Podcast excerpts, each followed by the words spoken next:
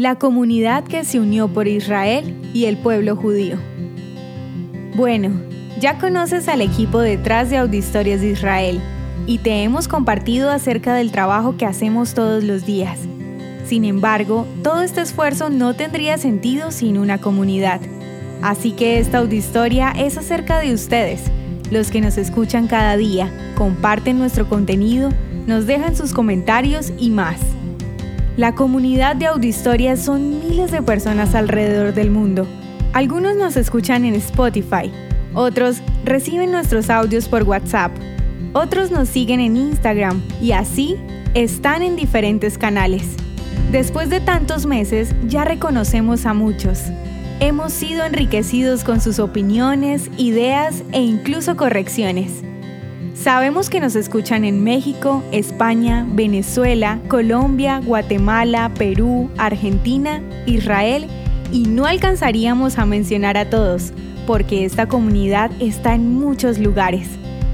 Nos une el deseo de aprender más acerca de Israel y el pueblo judío. Y a pesar de las diferencias que podamos tener en lo político, religioso o cultural, somos una comunidad.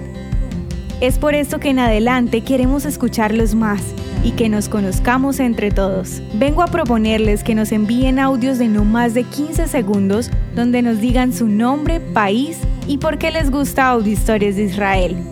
Estos audios los pondremos al final de las audiohistorias y los pueden enviar al número de WhatsApp de Audiohistorias de Israel, más 57 305 428 7670.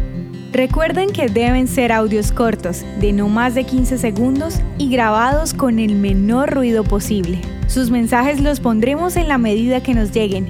Y para terminar, los dejo con un ejemplo de cómo podrían ser estos mensajes. Hola, soy Omaira y los saludo desde Colombia, la tierra del encanto. Todas las mañanas sin falta, escucho y comparto las historias. Lo que he aprendido es invaluable. Por favor, sigan contándonos más acerca de Israel. Un abrazo. Y así es como nos conoceremos un poco más. Escanea el código QR o encuentra el teléfono de Audiohistorias en la imagen. Esperamos sus mensajes.